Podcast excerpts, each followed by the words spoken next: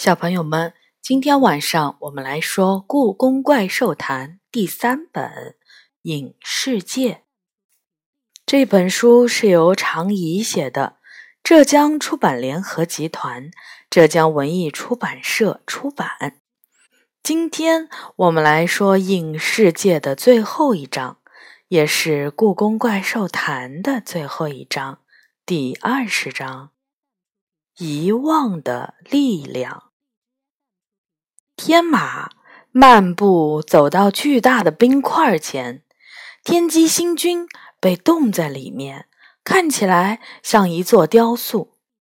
下一步我们要拿它怎么办？天马问斗牛。斗牛皱了皱眉头，他用牛蹄儿轻轻地碰了碰那冰块。我也在想这个问题，肯定不能这个样子把它带出去。但放出来也是麻烦，我倒是有个办法，也许可以试试。天马说：“请孟婆婆。”孟婆婆，斗牛的眼睛亮了一下，是个好主意。但是由谁来召唤呢？他怎么样？天马看了看坐在墙角的斗神娘娘。斗神娘娘摇摇晃晃地站了起来，朝我们这边走来。她脸上的表情很复杂，有期待，有忧伤，也有迟疑。可以吗？斗牛试探着问他。他既没有点头，也没有摇头。我不知道，他说。我可以试试，不过我有个条件。条件？斗牛有些吃惊。斗神娘娘苦笑了一下：“我是个本应该被贬入凡间的神仙，难道你们忘了吗？一旦这一切过去，你们待我不？”是带我们回到仙界，我很可能会因为逃避下凡而接受更严重的处罚。这你不用担心，你治好了我们的伤，在危难的时候救了我们。一旦送你回到仙界，我们一定会请龙大人对你宽大处理。”斗牛回答。他微微低头思考了一下，说：“谢谢你为我着想，但是我想要的并不是这个。”斗牛微微皱眉：“那你想要什么？”斗神娘娘猛地抬起头，紧盯着他的眼睛说：“我要见主斗之君一面，哪怕见完就被贬入凡间也行。”主斗之君，斗牛意外的看着他，只是这个，对，斗牛点点头说：“我答应你，哪怕神仙们不让你见，我也会把他驮过来见你。”真的，斗神娘娘的眼睛微微睁大，嘴也张开了。我斗牛从来都是言出必行。斗牛说。他放松下来，微微一笑：“好，那我就试试召唤孟婆婆。”说完，斗神娘娘从袖子里掏出了一张空白的符纸，用食指在上面写上“孟婆婆”三个红字。随后，她闭上双眼，将符咒压在两掌之间，嘴里默默念着什么。忽然，他两掌间的符咒燃烧起来，瞬间化为灰烬。当灰色的纸灰散落在地上的一瞬间，一个人从那些纸灰中冒了出来。眼前静静地站着一位身穿缀着白色碎花的深蓝色布衣的老奶奶，她稀少的白发拢在脑后。玩了一个小小的计，他至少七十来岁了吧？不，腰弯的厉害，看上去像有八十岁甚至九十岁。他用力睁着小小的眼睛问：“谁呀？这么着急找我？”孟婆婆：“是我。”斗神娘娘弯腰行礼：“斗神娘娘啊，好久不见。”斗牛、天马、酸泥、朝风也恭恭敬敬地向孟婆婆行礼。见过孟婆婆。孟婆婆眯着眼睛，微微一笑：“神兽们也在呀，这是出了什么事儿吗？”于是斗牛把天机星君和大家闯进影视界的事情大概讲了一遍。孟婆婆点点头：“我听明白啦。”你们是想让我送天机星君一碗孟婆汤，对吧？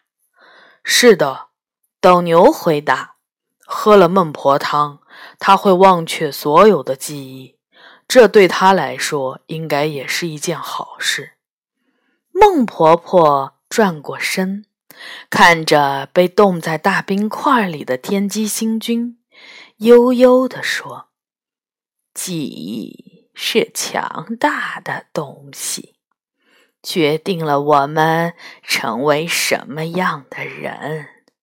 失去记忆后，他就不再是天机星君，甚至不再是神仙。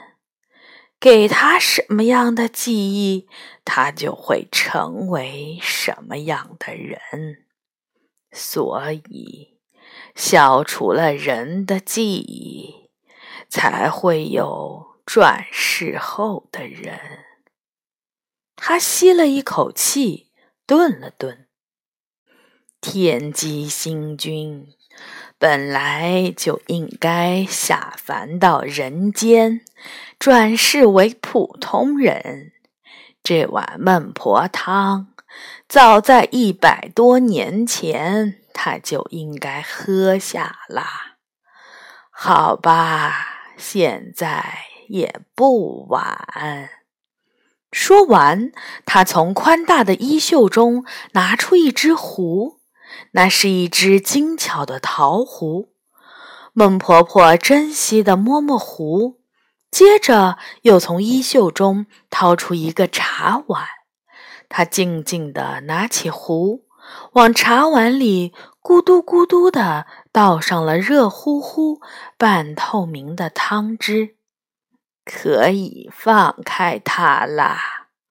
孟婆婆说：“所有的人都看向我，我瞪大眼睛问：怎么放？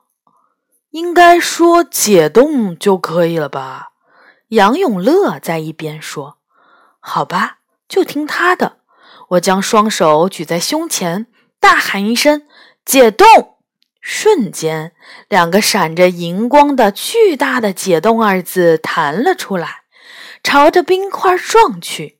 冰块发出的声音就像一千块玻璃同时碎掉，震得我耳朵发疼。巨大的冰块变成了无数的碎片。奇异的是，这些碎片在掉在地前的一秒钟就消失了。冰块雨中，天机星君像个蜡人一样一动不动，直到周围安静下来，所有的碎片消失，他才长长的出了一口气。我以为你们会关我再久些，他说。他还没说完，孟婆婆已经闪电般的站在了他面前。用不着那么久。孟婆婆抓住他的一只胳膊，静静地把手里的那碗孟婆汤端到他面前，喝了吧。天机星君仿佛忽然间被施了魔法，愣在那里，乖乖的接过了茶碗儿。孟婆婆则在一旁双手合十，小声念道：“此事已了，今生善恶，为本心所念。”喝完孟婆汤，天机星君闭上双眼，那样子仿佛喝醉的人，身体左右摇晃。过了好一阵儿，他才站直了身体，重新睁开眼睛。这、这、这是在哪儿？他使劲儿闭上眼睛，又睁开。地下。孟婆婆说：“我为什么在这儿？我是死了吗？”他问。“算是吧。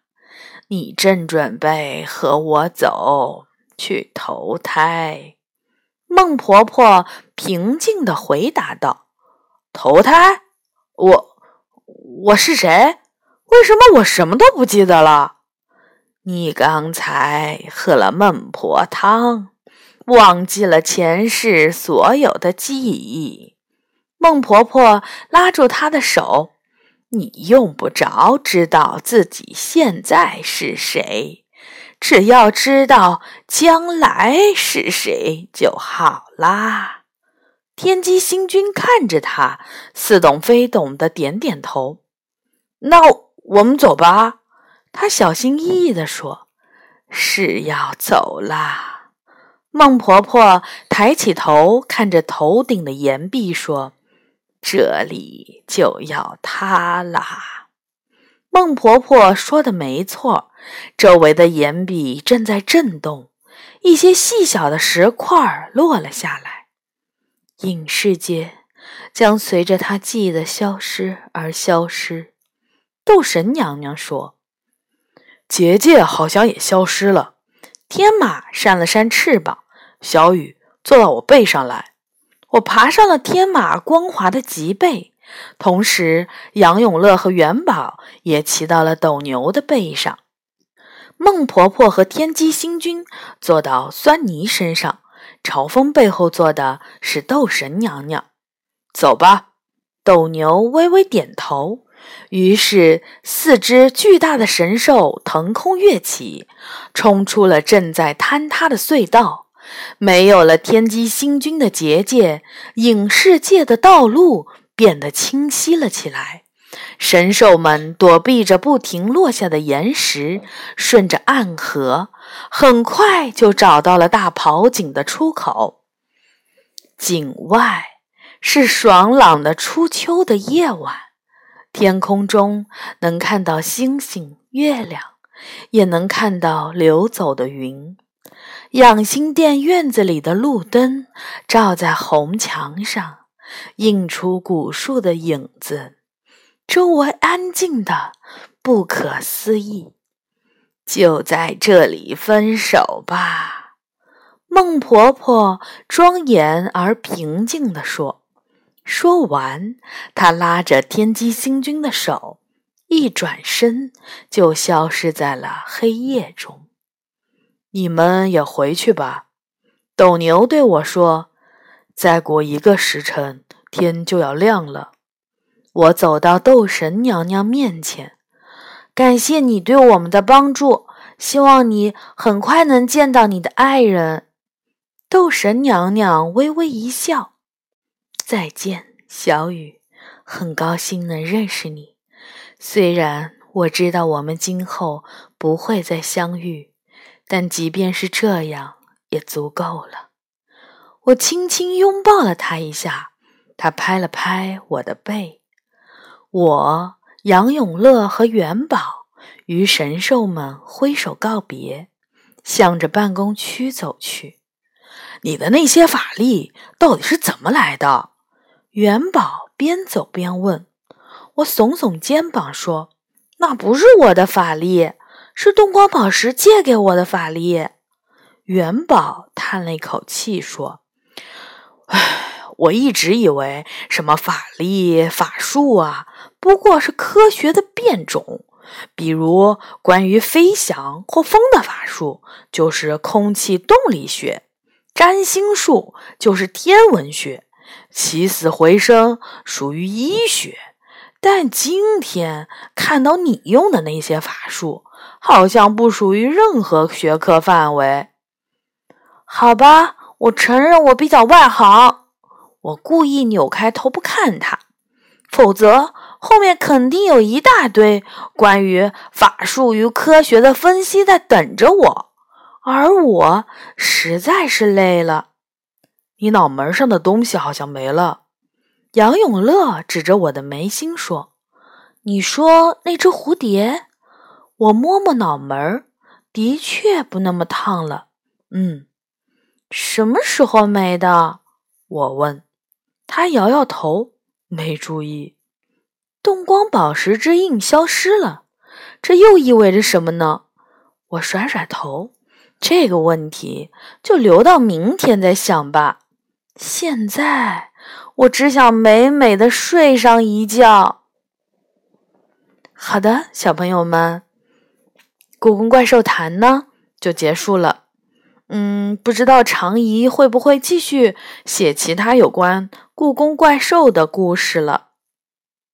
如果有的话呢，我们还会继续说，然后放在这个专辑里面。